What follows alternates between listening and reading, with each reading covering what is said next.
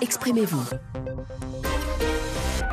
33 9 693 693 70. Juan Gomez. À suivre vos réactions sur l'hostilité aux soldats de Barkhane qui combattent les djihadistes au Sahel, un sentiment anti-français qui prend de l'ampleur au sein d'une partie de la population, comme le démontrent les récentes manifestations au Burkina Faso, mais aussi au Niger, pour barrer la route à un convoi militaire français parti d'Abidjan en Côte d'Ivoire pour Gao, le Mali. Des manifestants en colère, convaincus que si après huit ans de présence, la France n'a pas réussi à endiguer le djihadisme, c'est qu'elle ne le veut pas, voire même qu'elle a un agenda caché, alors que sur le terrain, eh bien, la situation sécuritaire se dégrade. Les attaques, euh, notamment de l'État islamique au Grand Sahara, se multiplient, principalement dans la zone dite des trois frontières. Et cette défiance à l'égard de Barkhane est encore montée d'un cran ces derniers jours, lorsque, bloqués à Terra, au Niger, les militaires français, escortés de gendarmes nigériens, ont effectué des tirs de sommation. Le bilan, trois morts et des blessés graves. Alors comprenez-vous ces critiques à l'égard de la présence militaire française. On en parle ce matin durant 20 minutes. 33 9 693 693 70 et vos réactions évidemment sur nos réseaux sociaux. On va commencer avec vous, Séni. Bonjour. Bonjour, Juan. Vous êtes à Niamey, au Séni. Bien sûr. Au Niger. Et vous vous posez beaucoup de questions, vous, sur la présence de Barkhane au Sahel. Énormément de questions, Juan. Et je suis, euh, je comprends euh, l'opinion publique. Et je, partage euh, les sentiments euh, vis-à-vis de la présence des, bases étrangères pour un certain nombre de raisons que voici. Et primo, Rouen, euh, l'Assemblée nationale au Niger, en tout cas, n'a jamais autorisé la présence de bases étrangères sur notre territoire. Ah bon? Alors, les États-Unis, championnes de la démocratie, la France, championne des droits de l'homme et de la liberté, à leur place, je n'ose pas m'installer dans un pays où la représentation nationale n'a pas autorisé un tel, un, tel, un tel déploiement. Donc vous dites qu'il n'y a jamais eu de débat à l'Assemblée nationale au Niger concernant la présence de bases étrangères. Vous avez cité deux pays, les États-Unis et la France. Oui, si c'est encore une opération ponctuelle de poursuite, je peux comprendre. Mais pas s'implanter huit ans durant sur un territoire indépendant. de mémoire, il me semble, de mémoire, excusez-moi, euh, Ouseni, il me semble qu'il y a 700 militaires français présents euh, au, Niger, principalement euh, près de l'aéroport hein, de Niamey, si je ne dis pas de, bêtises. 700 soldats français sur les, les 5000 que compte l'opération Barkhane. Donc ça, c'est le premier point que vous souhaitiez évoquer. Vous en avez un deuxième, j'imagine. Oui, oui, un deuxième et un troisième. Le deuxième point, c'est que en sport, on dit on ne change pas une équipe qui gagne. Et bien sur le terrain des opérations militaires, on doit changer une équipe qui ne gagne pas Rouen. Huit ans de présence sur nos territoires, aucun résultat palpable. Hmm. Il y a de quoi se poser des questions. Troisième chose, troisième grande interrogation, une guerre se gagne par la combinaison de quatre facteurs clés, à mon humble avis. Les hommes, à travers leur nombre, leur qualité, leur engagement, la connaissance du terrain des opérations, mhm. la qualité de l'armement et enfin l'information ou le renseignement. Eh bien, Rouen, nous n'avons besoin que de renseignements sur nos respectifs territoires, notamment au Niger. Que de renseignements euh, euh, vous, Enfin, l'armée nigérienne pourrait se contenter que du renseignement pour lutter contre les djihadistes. Qui plus est, qui plus est, les 11 ans durant, si l'ensemble des ressources consacrées à l'armée étaient véritablement utilisées, hmm. au lieu d'observer ce qu'on appelle l'affaire du ministère de la Défense. Oui, on va pas va pas revenir sur cette affaire qui a défrayé la chronique il y a plus de deux ans, où certains se demandent où est passé effectivement euh, une partie de l'argent du budget débloqué euh, et destiné théoriquement euh, aux militaires sur le terrain pour lutter contre le djihadisme. Ouseni, je vous interromps. Il y a beaucoup beaucoup de monde ce matin qui souhaite s'exprimer et je souhaite qu'on voilà qu'on entende le, plus grand nombre d'entre vous avec des points de vue tranchés mais très différents. à bientôt, Ouseni. Euh, Mohamedou, soyez le bienvenu, bonjour. Oui, bonjour Juan et bonjour à toute la communauté RFI. Vous êtes à Ouagadougou, au Burkina Faso. Vous disiez au standard comprendre ce sentiment anti-Barkhane, même si vous ne le partagez pas. Oui, je ne le partage pas, d'autant plus que euh, une fois qu'on a reconnu que la question du terrorisme au Sahel vient de la Libye, mais je ne pense pas que ce soit les soldats français qui doivent venir faire ce combat-là pour nous. Il appartient à nos armées respectives de prendre en charge cette question de la sécurité. Vous avez entendu ce matin le président de l'Union africaine, le président Mamad Faki, qui a dit qu'il n'y a pas de solidarité entre les États.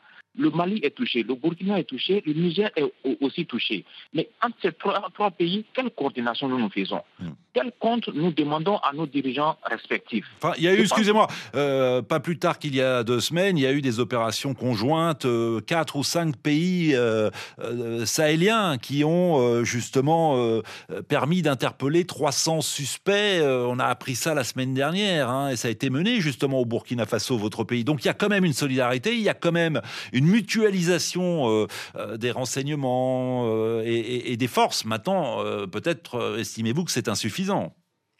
J'entends bien ce que vous dites, M. Ouad, mais je dis que ce n'est pas systématique. C'est ça qui devrait être l'arrêt. Le Mali seul ne peut pas combattre les terroristes, ni le Burkina, ni le Niger. Il faut que ces trois pays-là, qui sont les premiers concernés, puissent mutualiser leurs forces. L'intervention conjointe dont vous avez parlé, c'est le Mali, enfin c'est le Burkina, c'est le Ghana, c'est le Bénin qui ont mutualisé leurs forces. Mais nous qui sommes les pays, les vrais pays sahéliens, qu'est-ce que nous nous faisons? Ce dont nous avons besoin, comme l'a dit votre l'autorité précédente, le renseignement. Nous n'avons pas besoin de troupes françaises au sol. Nous avons besoin de moyens et de renseignements. au bénéfice de ces trois pays-là, je pense que le travail, le travail sera fait.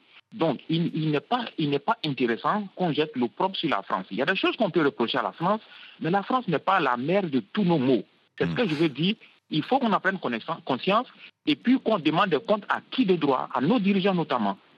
Alors il y a Mohamed euh, qui nous écrit hein, sur WhatsApp, il relativise lui l'importance de ce sentiment anti-Barkhane. Ces manifestants sont minoritaires mais très violents, donc plus visibles. Le plus souvent ils sont manipulés, désinformés.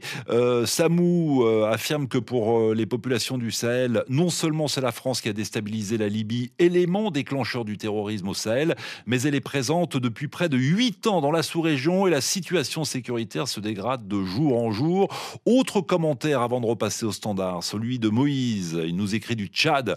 Les populations se voient abandonnées. Les gouvernements sont incapables de trouver des solutions concrètes et adaptées. Et comme les chefs d'État ne s'appuient que sur Barkhane, alors les populations ont raison d'en vouloir à cette force militaire. Pour ce qui est, pour ce que ce ressenti disparaisse, il faut que Barkhane réponde aux besoins des populations. Sinon, euh, il n'y a pas lieu qu'elle reste euh, au Sahel. Conclut ainsi donc euh, Moïse du Tchad. Au standard, Kassim est avec nous. Bonjour. Oui, bonjour. Vous disiez au standard que la colère contre Barkhane était légitime. Oui, tout à fait. La colère contre la, présence du Barkhane est tout à fait légitime dans les pays d'Israël. Parce que je partage ces points de vue à un certain nombre d'analyses. La France est là depuis, 2000, en fait, depuis 2013 jusqu'à maintenant. La Barkhane est là. Et on voit que dans les, dans, des opérations, on ne voit pas de progression. Hmm. Donc, à un, moment de l'histoire, il faut reconnaître que nous n'avons pas le problème, c'est-à-dire que nous n'avons pas la solution de tous les problèmes du monde. Donc, il faut se retirer à un certain moment de l'histoire et faire une table rase de la situation des choses. Donc, vous dites, ça n'avance pas, ça ne sert à rien que la France se retire, en tout cas que l'armée française se retire. Ça ne sert à rien. D'accord, mais j'entends votre raisonnement, Cassim, mais ensuite, qui pour garantir la sécurité pour, Qui pour essayer d'éradiquer les, les groupes djihadistes? Mais nous, avons, aujourd'hui en train de chercher des partenaires fiables, comme le ministre malien a dit hein, lors, de sa réception des quatre hélicoptères. Il a parlé de la fiabilité du, du, avec la Russie. Ça veut dire quoi? Parce qu'il a signé quelque chose. La France doit savoir, euh, analyser cela. Parce que la France est là, ça fait à peu près 8 à 9 ans maintenant. Et rien n'a été concrétisé en, termes, en termes de la sécurité dans les pays d'Israël. Donc la, Russie a quelques mois de partenariat, on voit que les choses évoluent d'une manière exponentielle. Donc, enfin, attendez, Cassim, excusez-moi, avec tout le respect que je vous dois, vous dites euh, de, depuis quelques mois, grâce à la Russie, les choses évoluent de manière exponentielle. Euh, concrètement, vous faites référence à quel fait précis, euh, à quelle action, à quelle opération militaire? Visiblement, sur le terrain, il n'y a pas de Russes, hein, officiellement. Officiellement, il n'y a pas de Russes. Mais officieusement, qu'est-ce qui se passe? Au moins, nous, nous, nous, parvenons à avoir des matériels, des matériels de, de, dernière génération avec ces partenaires-là, hmm. qui nous permet quand même d'enrayer la menace terroriste. Avec les hélicoptères, là, c'est facile maintenant d'exporter nos, troupes sur les, sur les lieux d'opération. D'accord. Donc vous dites qu'il est temps de changer de partenaire aujourd'hui, euh, Kassim, si je comprends bien. Vous restez en ligne, Kassim. Vous êtes à Bamako, dans la capitale. Euh, Ousmane nous a contacté juste avant le débat. Euh, il est à Gao. Bonjour, Ousmane. Bonjour. Vous souhaitiez prendre la parole ce matin. Vous qui êtes sur le terrain, confronté justement à l'insécurité, vous disiez ce sentiment anti-français, c'est de l'instrumentalisation politique. Je persiste et je signe. Et je suis, je suis contrairement à mon, à mon prédécesseur, je pense que vraiment c'est de l'instrumentalisation et c'est de la manipulation. Vous avez vu que le convoi de Barkhane qui a été hué d'Abidjan à Gao, vous avez dû remarquer qu'à Gao, ils ont été applaudis. Parce que là, les gens, ils sont dans l'insécurité. Les gens, ils vivent l'insécurité à Gao. On ne peut pas vivre, aujourd'hui, on ne peut pas sortir de sa maison à Gao. Et j'ai dit c'est très grave lorsque des gens sont à Bamako, des gens sont à Niamey, ils crient le départ de Barkhane. C'est très gênant pour nous. C'est très grave parce que nous n'avons rien vu que Barkhane. Nous avons une armée nationale qui a été mise en déroute partout, de Thessalie à Bamako. Ils sont venus confisquer le pouvoir et aujourd'hui ils sont dans la politique. Si Barkhane est là, c'est parce que Barkhane doit être là. Hmm. La nature a horreur du vide. La, nature a horreur du vide. En même temps, Cassim disait, euh, euh, voilà, huit ans de présence euh, militaire française, pour quel résultat N'est-il pas temps aujourd'hui de changer de partenaire? Et Cassim a clairement cité la Russie. Soit il faut changer de partenaire, si c'est le Mali qui a écrit pour faire venir la France. En l'occurrence, le président de la transition, le président Dioncounda Traoré. C'est lui qui a écrit à Hollande pour demander l'intervention de la France. Hmm. Mais ils n'ont qu'à écrire pour demander à la France de partir. C'est aussi simple que bonjour. Nous pensons que la France doit rester autant que l'armée malienne n'est pas présente chez nous. Ils ne sont pas là. Tu ne peux pas sortir du chez toi à Gao, je dis. Nos populations sont meurtries. Elles souffrent le martyr. Voilà. Gao, euh, Ousmane, merci infiniment de nous avoir appelé de, Gao et, merci de ce coup de gueule en direct sur RFI. RFI qui vous donne la parole 33 9 693 693 70. Boubacari nous a écrit, écrit sur euh, WhatsApp. Il est à Bobo Dioulasso, Burkina. Malgré la présence des troupes françaises, les attaques djihadistes ne font que se multiplier, ce qui pousse à croire que l'armée française est de connivence avec les terroristes, écrit-il, et de conclure, il est temps que l'armée française retire. Blaise en Côte d'Ivoire, bien entendu que je comprends cette contestation. Malgré la présence des militaires français, les populations continuent d'être tuées lâchement. C'est insupportable. Et un dernier commentaire que je vous lis avant de repasser donc au, standard, celui d'Ibrahima. La jeunesse des pays du Sahel se trompe de cible et de combat, car en toute franchise, la France a payé un lourd tribut. Plus de 50 de ses fils sont tués, ont été tués sur le terrain et des milliards d'euros ont été dépensés sans la présence de l'armée française, le, Mali, le Mali serait aujourd'hui sous le contrôle des djihadistes. Euh, Ali, bonjour.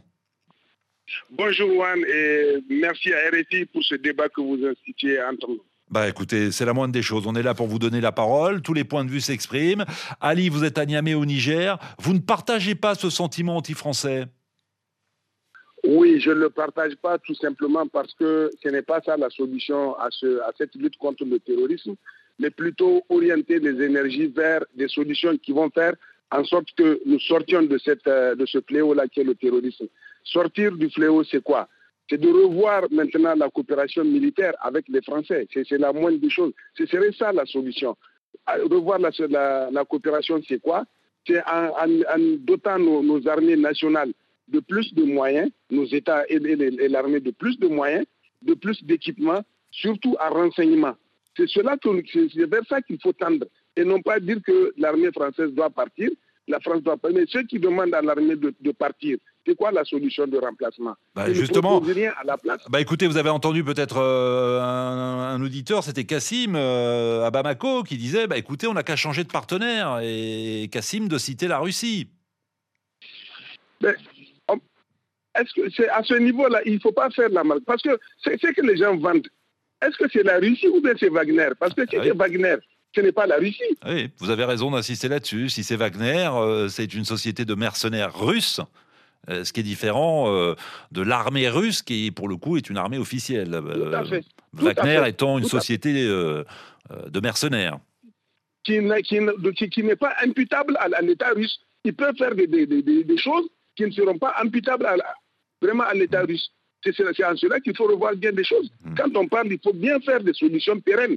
La solution pérenne, c'est quoi? C'est qu'avec le temps, qu'on se rende compte qu'est-ce qu'il faut faire pour nos armées, les équiper, leur donner plus de renseignements, donc que, que nos armées soient capables de se prendre en charge. Parce que c'est une situation qui est nouvelle. Donc nos armées n'étaient pas préparées à ça. Donc il faut les préparer vers une mutation pour que nos armées soient véritablement des armées républicaines.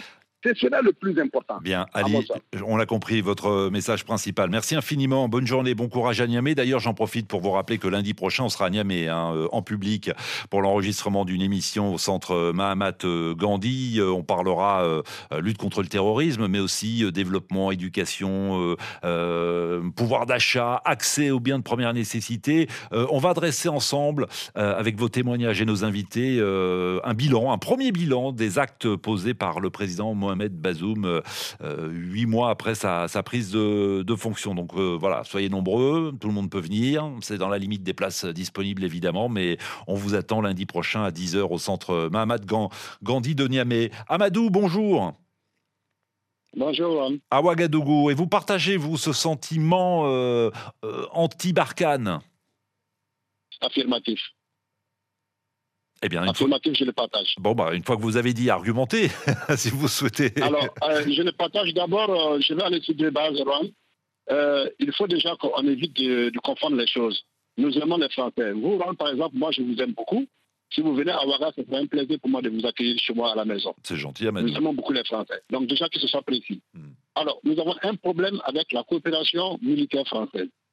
Nous avons ce problème-là. Déjà, vous, vous vous souviendrez que le président euh, Emmanuel Macron a dit, en ce qui concerne le Burkina Faso, que la France n'intervient pas militairement au Burkina Faso. Nous, nous sommes conscients que ce sont les militaires qui interviennent sur le terrain. Alors, la colère du peuple burkinabé contre le, le convoi militaire, que je prends un exemple français qui a traversé de la qui a passé de la Côte d'Ivoire sur le Niger en passant par le, le Burkina, Oui. D'abord, nous ne comprenons pas pourquoi. Parce que le Mali est frontalier avec la Côte d'Ivoire. Et c'est un convoi, c'est un contingent qui est destiné à une ville malienne, notamment Gao. Mhm. Et donc, ce contingent pouvait tranquillement passer de la frontière de la, la Côte d'Ivoire-Mali, passer par Bamako et aller à Gao tranquillement. Oui. Alors, Alors, je ne comprends pas pourquoi il faut, Et à votre avis, alors le Burkina. à votre avis, pourquoi est-il passé par le Burkina Faso alors? Parce que vous posez la question, j'imagine qu'au au, au fond de vous-même, vous avez un élément de réponse. Ou une opinion, Non, un point de posons vue. la question parce que, parce que nous posons la question parce que nous avons vu une certaine forme d'exhibition. D'exhibition en ce sens que depuis près de plus de six ans, nous avons mal à partir avec les terroristes et nous avons un problème crucial de matériel, d'équipement, et que nous voyons ces gens d'équipement-là avec plus de dizaines de dizaines de véhicules, Hmm. des conteneurs qui- hermétiquement fermés, on ne sait pas ce qu'il y a à l'intérieur, et qui sont en train de traverser tout notre territoire. Alors, n'ayant pas d'informations au départ, Hmm. on se demande, mais c'est ce matériel-là, à quelle fin ce matériel est en train de traverser le Burkina Faso Ouais, bah, C'est en tout par la cas, suite que nous avons su que c'était pour aller à Gao. c'est pour aller à Gao et pour euh, ravitailler euh, la base française euh, de Gao. Je suis obligé de vous interrompre, Amadou. Je suis obligé de vous interrompre. Je suis désolé, Amadou. C'est souvent le problème quand on est le dernier dans le débat, c'est qu'on a moins de temps que le premier. Mais c'est promis, vous aurez l'occasion de vous exprimer très prochainement, très très vite. Merci à tous. C'était passionnant. Le débat, si vous le souhaitez, se prolonge évidemment sur la page Facebook de, de l'émission, avec modération évidemment. Demain, on parlera d'un sujet qui risque également de susciter beaucoup d'appels. On va parler de la transition en Guinée et au Mali, puisque nous sommes à quelques jours d'un nouveau sommet de la CDAO qui se penchera sur la situation dans ces deux pays. Le mois dernier, rappelez-vous, les chefs d'État ouest-africains avaient adopté des sanctions contre les autorités maliennes et les auteurs du putsch en Guinée. Ces sanctions seront-elles renforcées par les chefs d'État ouest-africains lors de ce sommet? Eh bien, on a envie de vous entendre. Vous nous appelez, vous vous inscrivez dès maintenant. Le standard reste ouvert 33 9 693 693 70. Passez tous une très bonne journée. Prenez soin de vous et à demain en direct. Atlantic Traveler, la carte prépayée, rechargeable jusqu'à 10 millions de francs CFA par mois pour effectuer vos achats en ligne et dans les commerces, vous propose l'émission Appel sur l'actualité. Banque Atlantique, grandir ensemble.